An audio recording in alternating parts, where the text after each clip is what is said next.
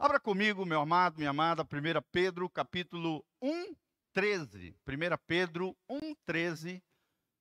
Nós temos um lindo trecho da palavra de Deus que fala sobre a temática de hoje, que é a santidade de Deus. A santidade de Deus. Filho, vem aqui, resolve. A santidade de Deus. Quem quer mais da santidade de Deus na sua vida aí? Dá um glória a Deus. Levante as duas mãos comigo para o céu e fala: Senhor, eu quero da santidade do Senhor Jesus na minha vida. Fala comigo que o mesmo Espírito de santidade que estava sobre Jesus Cristo venha sobre a minha vida nesta noite, que eu possa adorar contemplar, compreender acerca da santidade de Deus. Em nome de Jesus. Amém e amém. Vamos ler um lindo trecho, 1 Pedro 1,13. Aqui o trecho, o tema é Santidade na Vida Cristã. E nós vamos abordar uma, um outro tema da nossa série sobre os atributos de Deus. Já falamos sobre a onisciência de Deus, sobre a soberania de Deus, sobre a imutabilidade de Deus. Todos esses vídeos, essas pregações estão disponíveis nos nossos canais, que sempre ficam aqui, ó, Igreja Casa na Rocha. Instagram, Facebook, YouTube, Spotify. A gente tem ficado muito feliz. Mais de duas mil pessoas têm ouvido as nossas ministrações por mês no Spotify, por exemplo, que é a maior plataforma de áudio do mundo. 52% das pessoas moram fora do país. Estão lá nos Estados Unidos, a maioria deles, imigrantes brasileiros que estão lá, e a gente fica muito feliz de saber que a palavra que sai desse altar vai para todos os cantos.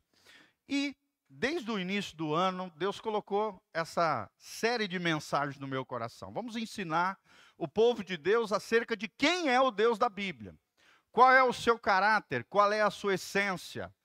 Quais são os atributos divinos, tanto os atributos comunicáveis, ou seja, as qualidades, as virtudes de Deus, o caráter de Deus, os atributos de Deus que Deus compartilha, comunica a, a você e a mim, a cada um de nós, como também os atributos incomunicáveis, que são exclusivos de Deus. Por exemplo, a onipotência, a onipresença, e a onisciência de Deus, só Deus tem, nenhuma criatura tem isso.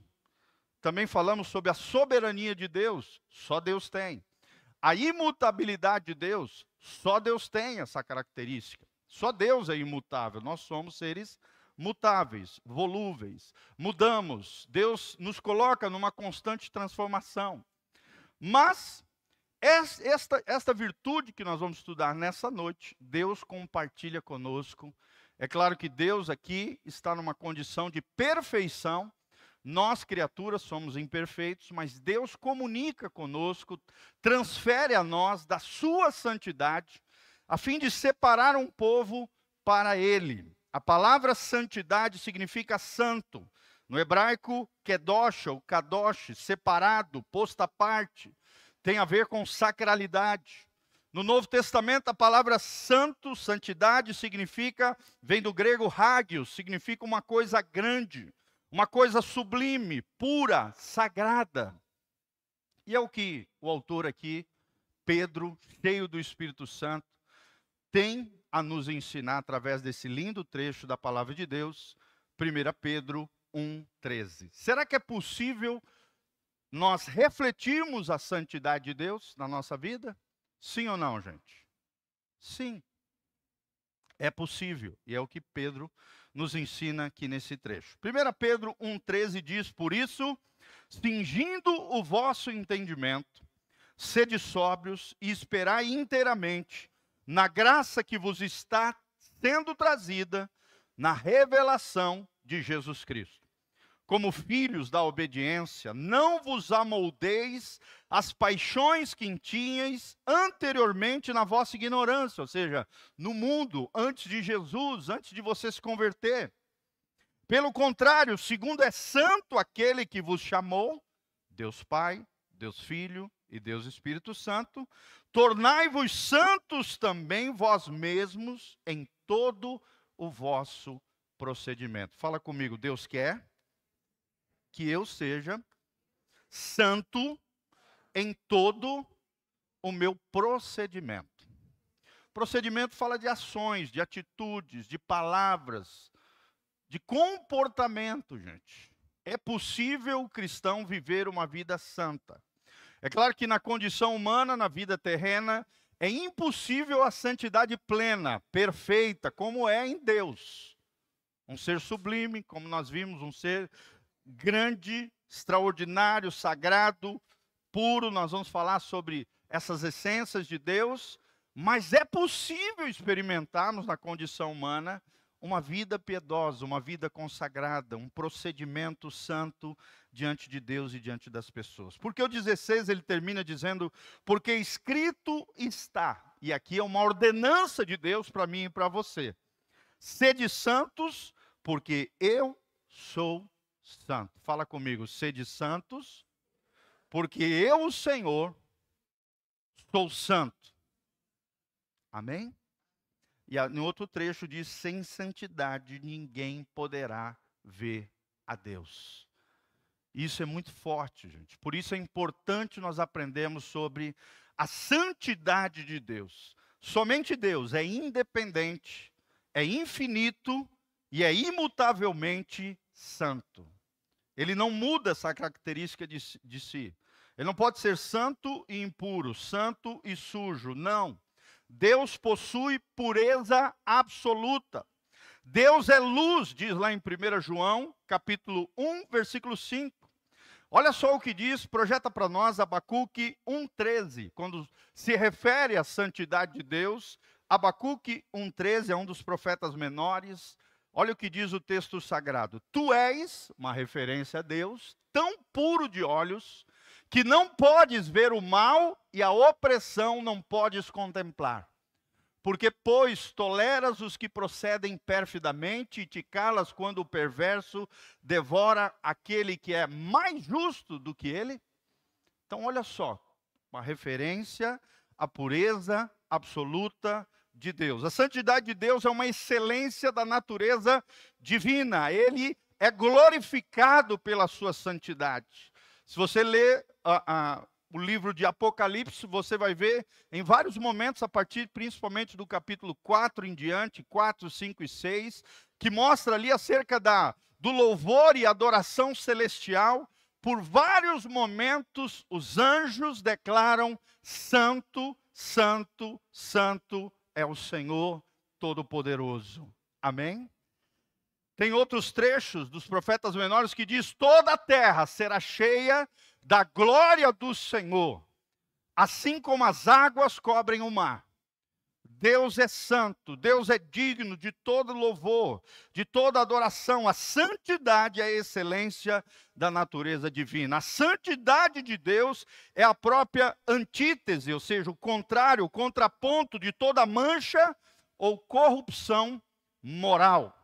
A santidade é a sua beleza, é a, faz parte da beleza de Deus. E essa perfeição é o que nos faz adorar a beleza da sua santidade. Amém? Fala comigo, a beleza da santidade de Deus. Presta atenção que o texto sagrado está nos ensinando. Quanto mais santo você for, quanto mais você refletir na sua vida, no seu procedimento, como nós vimos aqui em 1 Pedro, capítulo 1, de 13 em diante, quanto mais o teu procedimento, as tuas atitudes, as tuas palavras, as tuas ações, os teus pensamentos, aquilo que sai, que brota de você, mais refletir a santidade de Deus, mais belo você será do ponto de vista de Deus. Amém? Quem quer ser belo aos olhos de Deus? Não é essa beleza do mundo, vulgar, sexual, sensual, erótica, não, é a beleza celestial, é a beleza divina. Quanto mais consagrado, quanto mais dedicado, quanto mais separado, quanto mais vida piedosa, dedicada, separada, consagrada ao Senhor, quanto mais você refletir essa santidade de Deus na sua vida, maior a beleza da santidade de Deus e a beleza sua será do ponto de vista de Deus na sua vida, em nome de Jesus. Amém? Nós somos chamados para promover a glória de Deus, gente. Nós somos chamados para desfrutarmos da presença de Deus. Já dizia os grandes teólogos de Westminster, na Inglaterra, no século XVII, que o supremo chamado do ser humano é desfrutar da presença de Deus e viver para a glória de Deus. Como é que nós vivemos para a glória de Deus? Como é que nós desfrutamos da presença de Deus? Vivendo uma vida em santidade diante de Deus. Amém?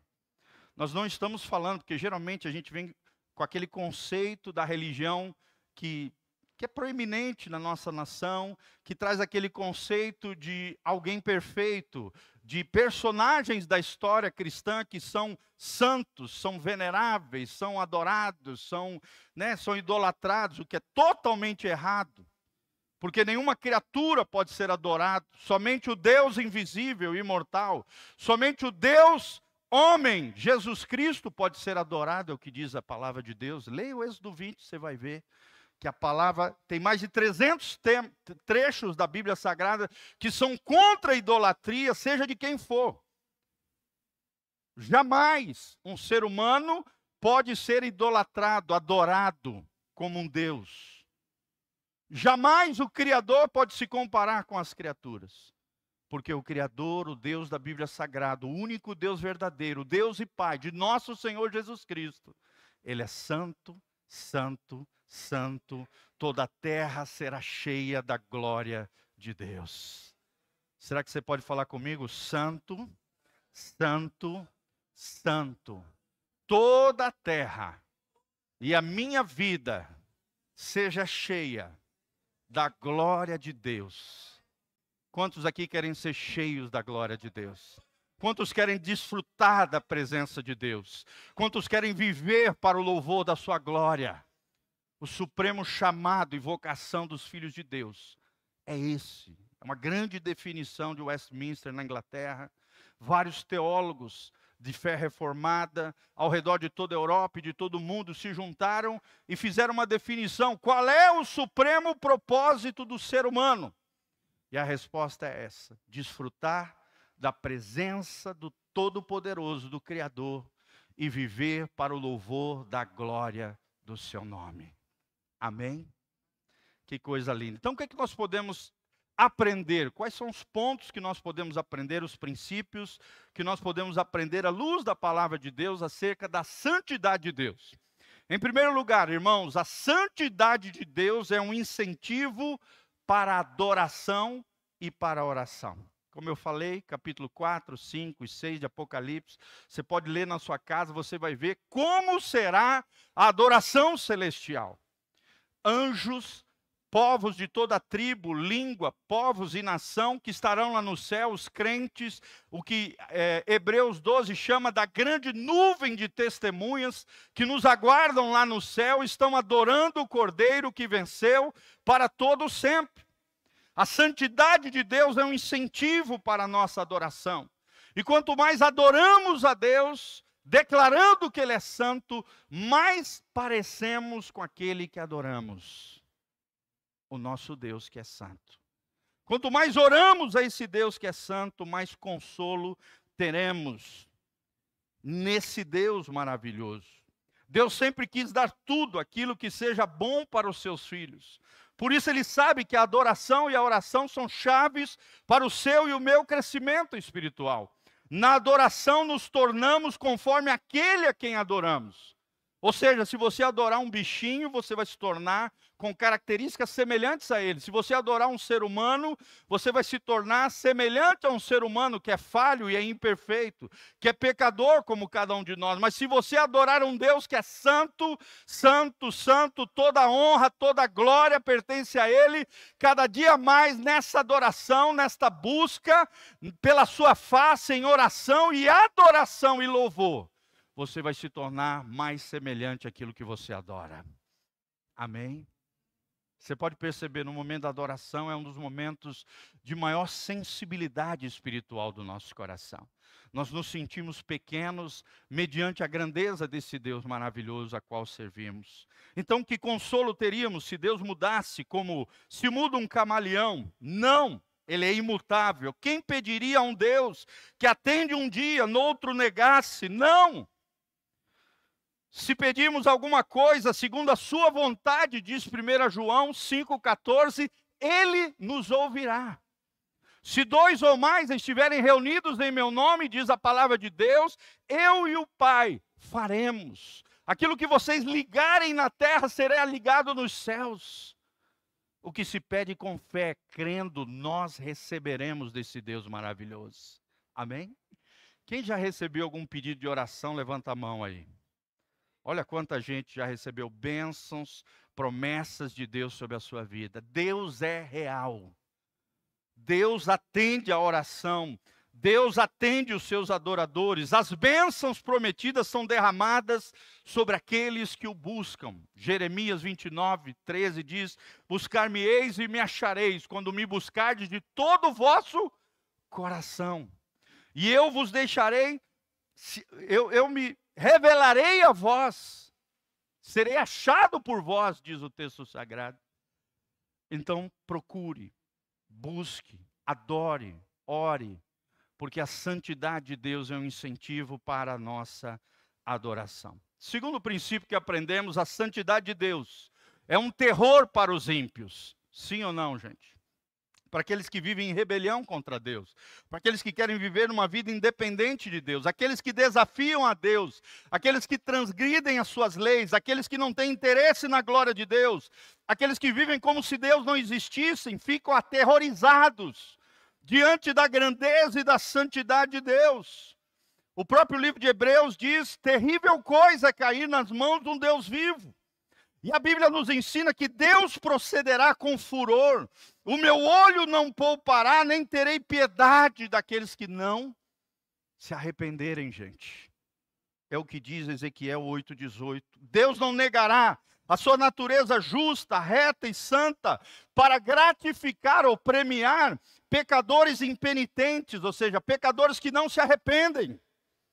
Não! Deus é santo, Deus é imutavelmente santo, Deus odeia o pecado eternamente, e Ele dará eternidade de castigo a todos aqueles que morrerem em pecados ou sem arrependimento. E isso deve gerar temor no nosso coração. Amém? Paulo diz num dos seus trechos em Coríntios, ele diz que nós devemos desenvolver a nossa caminhada cristã com temor e tremor diante dele. Será que você tem temor de Deus? Será que você treme diante da presença do Senhor? Uma das maiores marcas de um verdadeiro cristão é aquele que leva Deus a sério. É aquele que tem uma reverência santa pela santidade de Deus. É aquele que tem medo de pecar e não trata as coisas de Deus de forma leviana. E Deus fará distinção entre aqueles que são filhos amados e aqueles que são filhos da desobediência. Que tipo de filho você é diante de Deus, amado? Você é um filho amado de Deus, que coloca a sua confiança e a sua fé em Cristo Jesus como Senhor e Salvador da sua vida. Você tem procurado viver uma vida correta, honesta, sincera, íntegra com Deus. Claro que às vezes tropeça, falha, mas se levanta, se arrepende, se levanta no Senhor e continua em temor e tremor diante de Deus. Ou você é um filho da desobediência, rebelde, independente, que vive como se Deus não existisse. Assim como Deus fez distinção entre Israel e o exército de Faraó. Israel poupando no Mar Vermelho, e o exército de Faraó mergulhando e matando, aniquilando aquele exército, Faraó e os seus generais de guerra e os seus soldados. Deus assim fará nos finais dos tempos. Deus executará suas ameaças, mas também realizará suas promessas. O que, que você quer, querido, sobre a tua vida? O juízo de Deus ou as promessas e bênçãos de Deus? A bênção ou a maldição? Olha o que, que Josué fala no final de Deuteronômio, no início do livro de Josué, ele diz assim: Eis que coloco diante de vós os céus e a vida e a morte, a bênção e a maldição. Escolhei, pois, a vida, para que vivas tu e toda a tua descendência. Quem vai escolher a bênção e a vida, levanta a mão e dá um glória a Deus a Jesus. Só é possível isso vivendo uma vida em consagração, em santificação diante do Senhor. Deus destruirá a esperança dos culpados, mas será gracioso com aqueles que são frágeis, fracos, quebrantados diante da sua presença. A sua fidelidade e justiça são imutáveis. A sua veracidade e propósito triunfarão no final. Jamais o diabo vencerá, querido. A Bíblia Sagrada deixa claro as profecias que são um terço da Bíblia Sagrada, que diz que no final de tudo Deus triunfará sobre os seus inimigos. Até quando estamos na oração aqui de batalha, na intercessão, nós oramos e falamos: Senhor, levanta-te, Senhor sejam dissipados os teus inimigos. Fujam diante dele aqueles que, aqueles que afrontam a tua presença. Amém? Terceiro lugar, quando pensamos na santidade de Deus, temos que compreender que a santidade de Deus se manifesta em suas obras. Fala comigo, a santidade de Deus se manifesta em suas obras. Que coisa linda isso. Ou seja, a santidade é o padrão de todas as suas ações. Tudo aquilo que Deus faz é movido e tem como padrão a sua santidade perfeita e absoluta. E as nossas ações, irmãos? Será que nós temos pensado na santidade de Deus quando fazemos algo na nossa vida? No nosso dia a dia, no nosso procedimento, como nós lemos aqui em 1 Pedro capítulo 1? Que o vosso procedimento seja em santificação e honra. 1 Tessalonicenses 4 diz que cada um possua o seu corpo, o seu vaso, como em santificação e honra diante de Deus. No versículo 3, 1 Tessalonicenses 4, ele diz: E esta é a vontade de Deus, que vos abstenhais de toda prostituição, de imoralidade, ou seja, o uso indevido do seu corpo e que você se separe, que você se consagre, que você se santifique diante do Senhor. O homem, a terra, os anjos foram criados bons e perfeitos, santos diante de Deus. Sim ou não, irmãos?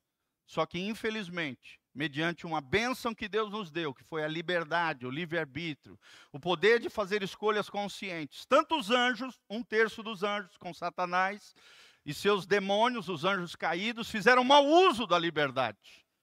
Bem como também a terra foi afetada por causa do pecado dos nossos pais, Adão e Eva. Mas a santidade de Deus se manifesta em suas obras criadas. Fala comigo, a santidade de Deus se manifesta em todas as suas obras. E eu estou aqui nessa noite para dizer que você é uma obra de Deus. A Bíblia diz no Salmo que nós somos a obra-prima da criação de Deus. Então, para que ficar olhando no espelho, se achando feio, se achando sem valor? Você é um príncipe e uma princesa do Senhor. Deus te fez rei, Deus te fez sacerdote, Deus te fez um povo de propriedade exclusiva. Deus te deu uma herança, Deus te deu promessas. Deus quer tudo do bom e do melhor para você, porque a santidade de Deus se manifesta em suas obras. O quarto princípio que nós aprendemos na palavra de Deus é que a santidade de Deus também se manifesta na sua palavra. Levante a sua Bíblia aí comigo. Fale assim comigo: a santidade de Deus se revela através das sagradas Escrituras. Será que você tem desejado a santidade de Deus, buscado ela na palavra? A palavra de Deus é santa. Essa lei divina proíbe o pecado com todas as suas variantes. É um guarda-reio, uma espécie de muro de proteção para que você não arrebiole a sua alma. Por isso a lei divina é santa, porque ela proíbe o pecado, bem como todas as suas variantes. Os mandamentos de Deus, a Bíblia diz, são santos são justos, são bons, está lá em Romanos 7, versículo 12. Os mandamentos de Deus são puros, são eternos, são verdadeiros, iluminam os homens. Se você quer ser uma pessoa iluminada, leia a palavra de Deus, porque a santidade de Deus se manifesta na sua lei. Quem pode dar um glória a Deus? Em quinto lugar, a santidade de Deus se manifesta na cruz. Se manifesta na cruz de Cristo, que é o centro da nossa fé, que é o centro da nossa adoração.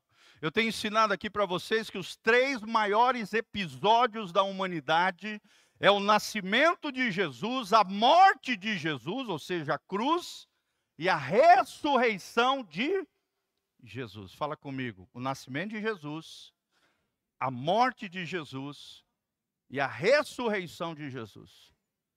Esses são os três eventos mais importantes para a fé cristã.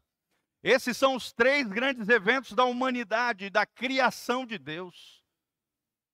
Os grandes teólogos dizem que todo o período da história humana se resume em quatro tempos: a criação, a queda do homem, a redenção na cruz do Calvário e a glorificação. Fala comigo: criação, queda, redenção e glorificação. Quem quer estar cheio da glória de Deus sobre a sua vida? Então, você precisa lembrar, você foi criado por Deus. Mas infelizmente o pecado infectou a sua vida, a queda. Mas graças a Deus que através da cruz de Cristo nós fomos redimidos, regenerados, reconciliados por Deus, justificados ao colocarmos a nossa fé e a nossa confiança no Senhor. A expiação demonstra a santidade infinita de Deus, seu ódio horrendo pelo pecado na cruz do Calvário. A ira de Deus foi derramada sobre o filho e ele ficou desfigurado, diz o texto sagrado. Quem já assistiu aquele aquela Paixão de Cristo. Quem já assistiu aquele filme A Paixão de Cristo do Mel Gibson? E dá um glória a Deus. Se você não assistiu, querido, assista. Você vai ficar horrorizado de como Jesus ficou moído e desfigurado com a via cruzes, com a paixão rumo à crucificação. Como ele foi chicoteado, como ele foi é, punido ali por causa dos nossos pecados, como ele ficou desfigurado, pendurado no madeiro no nosso lugar. Tudo isso para demonstrar a ira de Deus pelo pecado.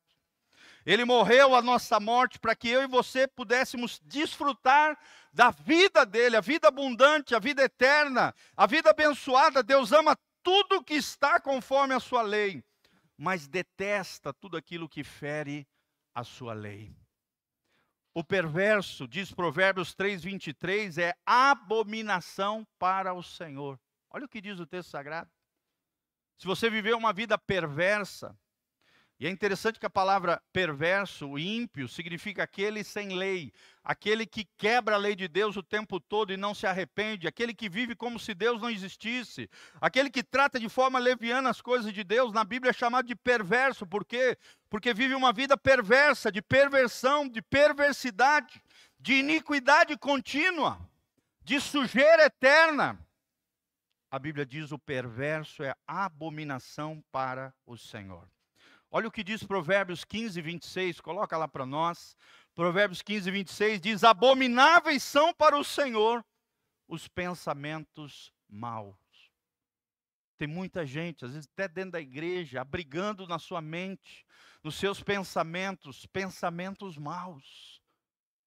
Olha o que o texto diz: que abomináveis são para o Senhor o pensamento mal, o desejo mal para o outro, o arquitetar o mal dentro de si, o falar o mal do outro.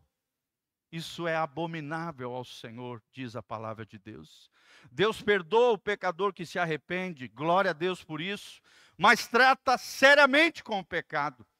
Todo pecado é de ordem pessoal e intransferível. Fala comigo, todo pecado é de ordem pessoal e intransferível. Mas a colheita do pecado é coletiva. Depois que eu aprendi esse princípio, eu nunca mais esqueci dessa frase. O pecado do ser humano, meu e seu, é de ordem pessoal, ou seja, é minha culpa de mais ninguém, é intransferível, eu não posso transferir para minha esposa o pecado que é meu, nem para os meus filhos. Mas a colheita do pecado, as consequências são coletivas. Não é só você que é afetado. todas as pessoas que são ligadas afetivamente a você, e até o corpo de Cristo sofre quando um peca, diz a palavra de Deus. Sim ou não?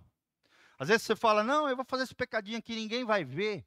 Irmão, Deus está vendo. Pode trazer consequências terríveis para você. Pode afetar o corpo de Cristo e a igreja. Por isso que a santidade, ela tem que fazer parte da nossa vida, no nosso procedimento porque o pecado é de ordem pessoal e intransferível, mas as consequências são nefastas, são terríveis e são de ordem coletiva. Sim. Por exemplo, uma mãe destrambelhada que abandona sua família, o marido e os filhos, ela é responsável, ela não pode transferir isso para os outros. Mas a consequência que trará o coração do seu cônjuge e dos seus filhos é coletiva. Sim ou não, irmãos? Toda a família vai sofrer, os pais vão ficar envergonhados daquela atitude que ela teve, o cônjuge, os filhos, o futuro dos filhos vai ser afetado. Olha a tragédia que é o pecado.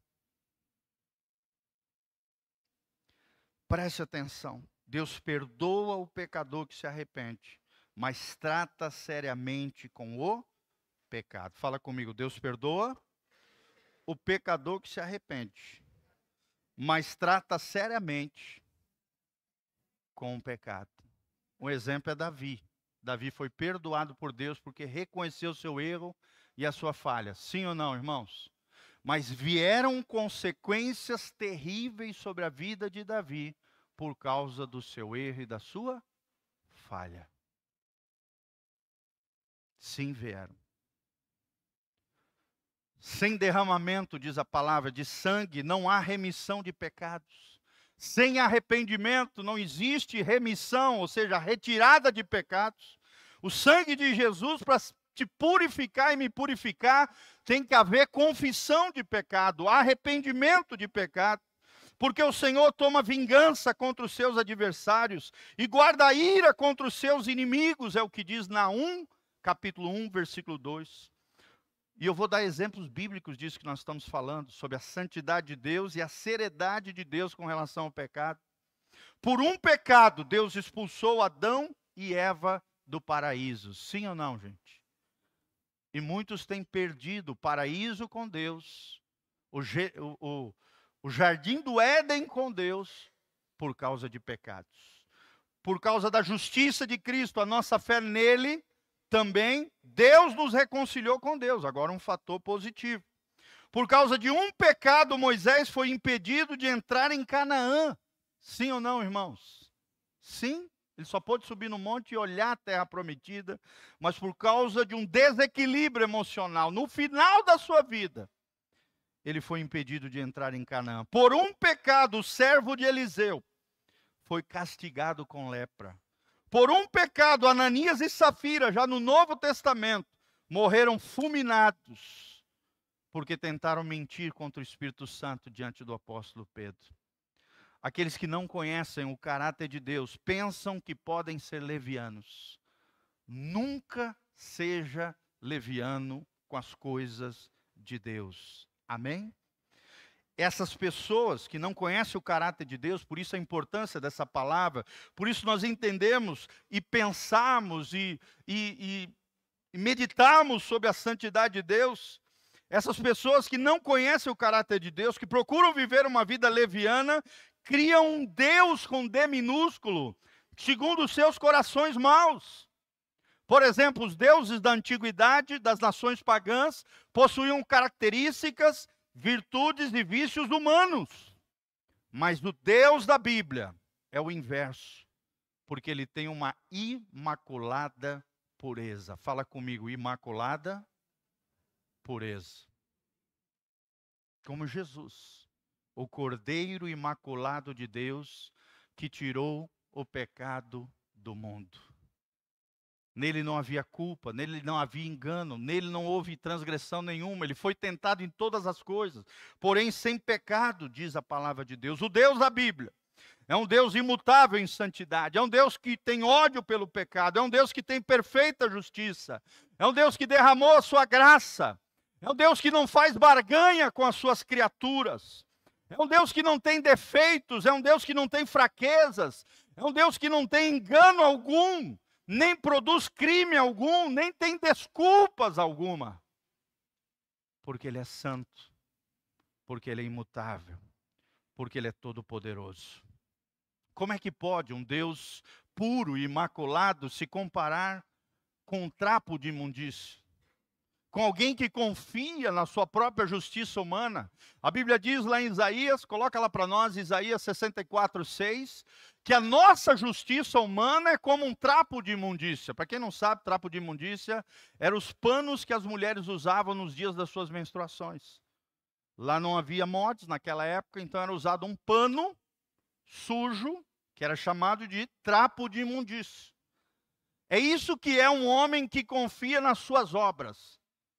É isso que é um homem e uma mulher, um ser humano que confia na sua própria justiça. Como é que pode o Deus puro e imaculado se comparar com o trapo de imundícia? Por melhor que seja o homem pecador, todas as suas obras vêm manchadas porque nós temos uma natureza caída, pecaminosa. O melhor que o homem pecador pode produzir vem manchado.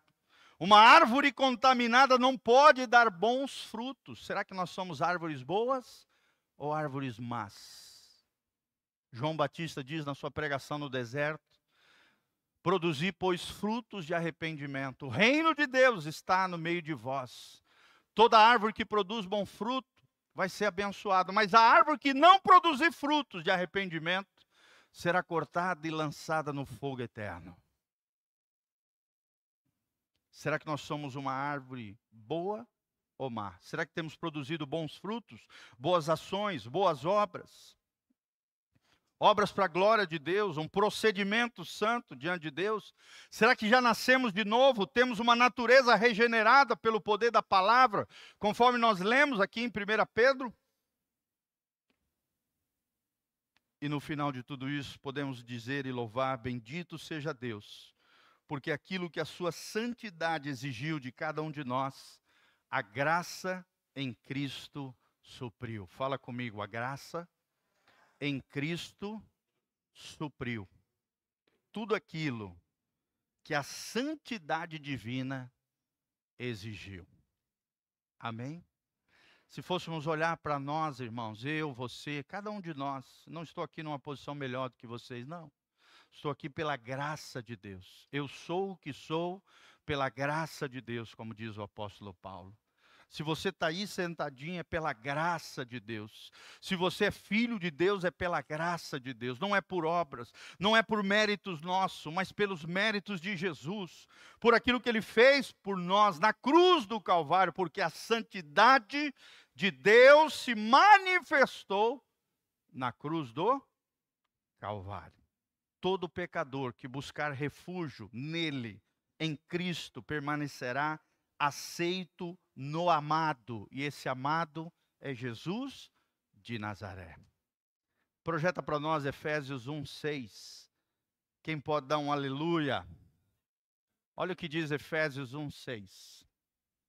Para o louvor da glória de Sua graça, que Ele nos concedeu gratuitamente no amado. Continua para o próximo. No qual temos a redenção pelo seu sangue a remissão dos pecados, segundo a riqueza da sua graça. Fala comigo, é a riqueza da sua graça. Vou repetir aquilo que eu falei. Bendito seja Deus, pois aquele que a sua santidade exigiu, também nos deu a graça em Cristo para suprir o que a santidade de Deus exigia de cada um de nós. Amém? Quando Deus te vê, ele não, ele não vê só você, ele vê o Filho em você. Você é amado por causa do amado que está em você.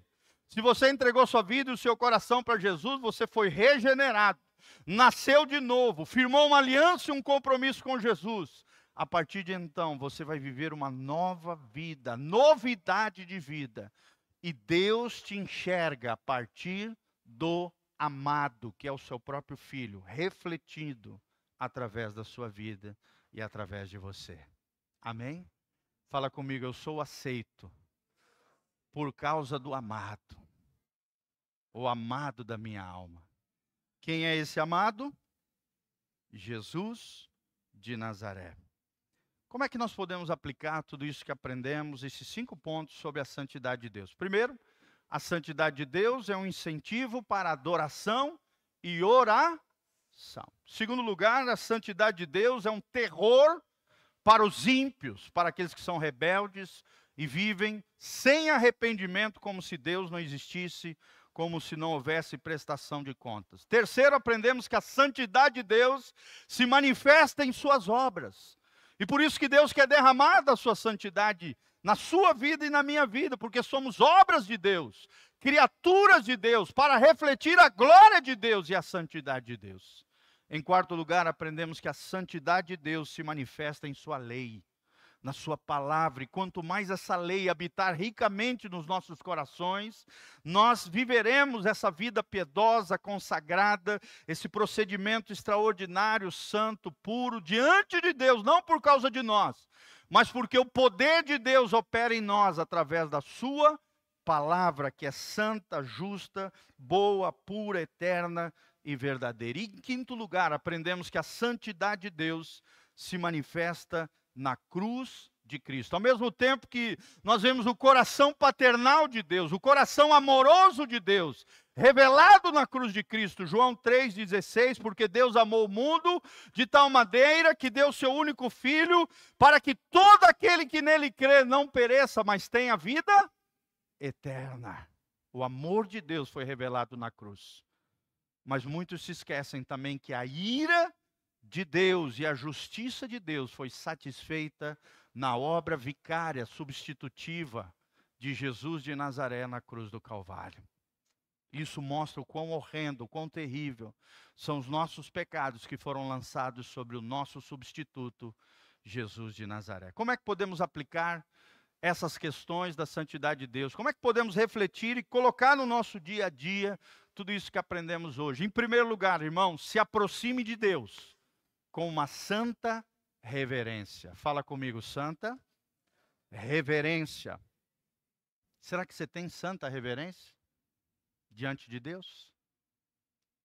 Como é que você chega aqui no culto? É um exemplo. Tem gente que chega dando risada, ah, contando do jogo, do futebol, tirando chacota do outro. esse ambiente é santo, porque os santos do Senhor estão aqui nesse lugar. Eu acho lindo, os irmãos chegam, entram na igreja, primeira coisa que faço é dobrar o joelho e orar quando entram na casa do Senhor. Isso é santa reverência diante de Deus.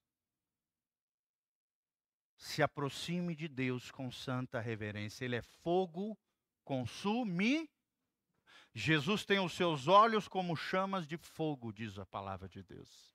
Segundo lugar, sirva ao Senhor com tremor e temor. Guarda essas duas palavrinhas. Tremor e temor.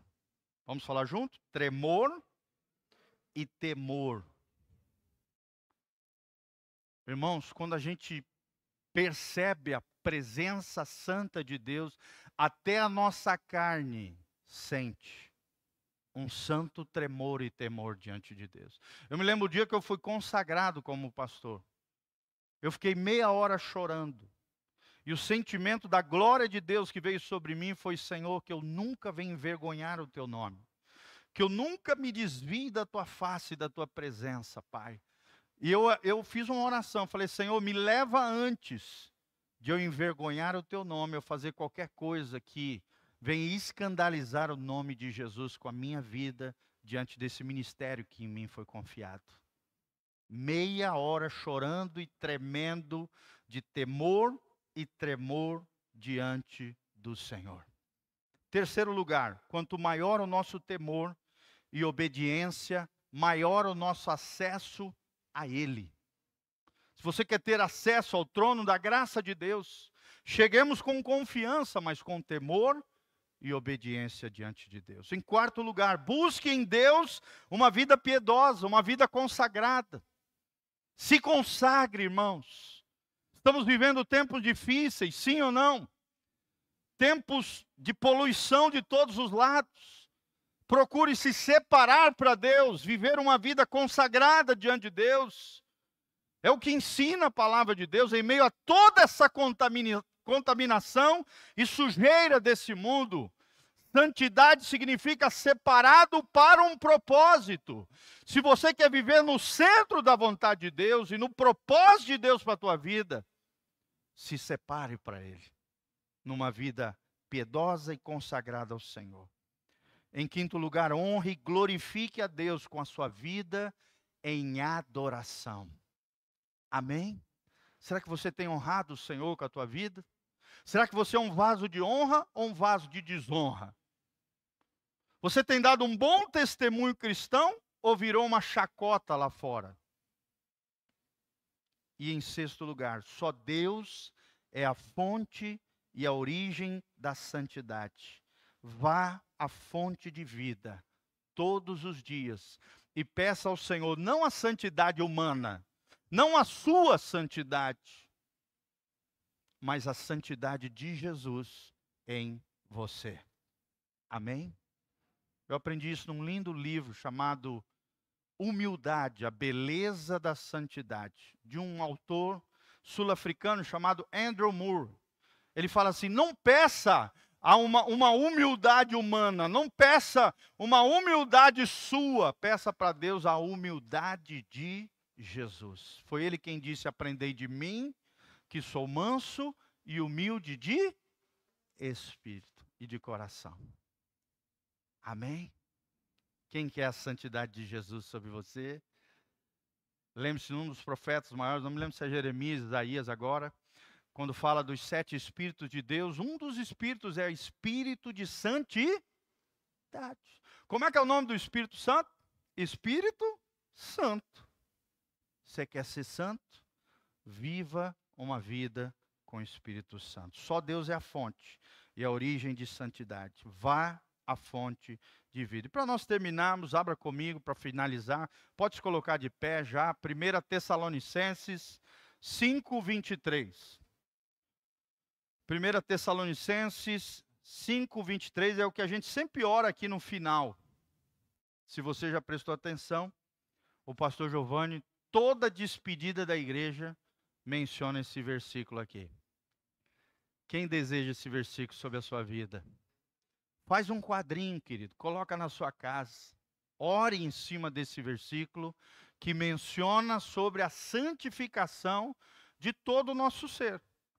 Olha o que diz o apóstolo Paulo, quando ele finaliza a primeira carta aos Tessalonicenses, ele diz que o mesmo Deus da paz vos santifique em tudo, e o vosso espírito, alma e corpo sejam conservados íntegros e irrepreensíveis na vinda de nosso Senhor Jesus Cristo.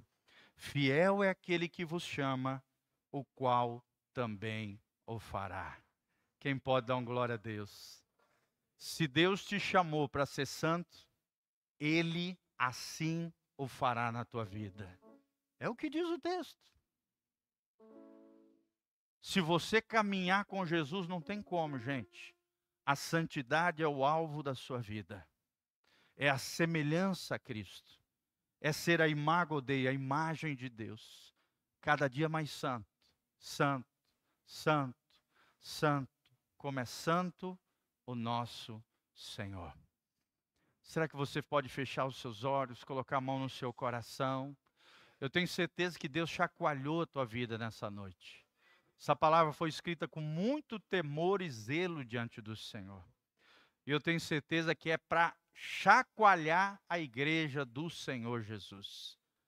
Se Deus chacoalhou a tua vida, começa a falar com Deus. Começa a pedir perdão pelas coisas que você tem feito que tem entristecido o coração de Deus. As coisas que você tem falado, as coisas que você tem visto, as coisas que você tem mencionado, o mal que talvez você tenha abrigado dentro da tua alma e dentro do teu coração. Que o desejo do teu coração seja isso que nós lemos aqui no final de Tessalonicenses, o desejo de ser santificado em tudo, corpo, alma e espírito diante do Senhor. Fala com Deus agora, peça perdão pelos seus pecados. A Bíblia diz em 1 João: se confessardes os vossos pecados, Ele é fiel e justo para vos perdoar de toda iniquidade. Se andarmos na luz como Ele na luz está, temos comunhão uns com os outros, e o sangue de Jesus, seu Filho, nos purifica de todo pecado. Jesus é capaz de te purificar, Jesus é capaz de te salvar, Jesus é capaz de te restaurar. Aquele que te chamou é fiel, fiel para te fazer santo, assim como ele é, refletir a santidade do Pai, do Filho e do Espírito Santo na sua vida. Será que você tem sido um marido santo? Será que você tem sido uma esposa santa? Será que você tem sido uma mulher santa, um homem santo? Será que você tem sido um filho santo, um filho de Deus? Será que você tem refletido a glória de Deus? Peça perdão para Ele. Fala, Senhor, eu quero ser santo. Senhor, eu quero mais de Ti. Senhor, eu quero viver a vida conforme o Teu querer, não conforme a minha vontade. Senhor, eu quero abandonar todo fútil, ó Deus, maneira de viver, todo fútil procedimento, como diz a tua palavra. Tornai-vos santos também vós mesmos em todo vosso procedimento. Se você tem errado no falar, no vestir, se você tem errado na, no, na maneira de se andar, se você tem tomado caminhos tortuosos, caminhos equivocados, esta é a hora do teu conserto. E nós vamos cantar uma linda canção de quebrantamento, e é o tempo de você e Deus se acertarem diante do Senhor. Eu vou estar aqui orando por você, e nós vamos orar ao final. Aleluia.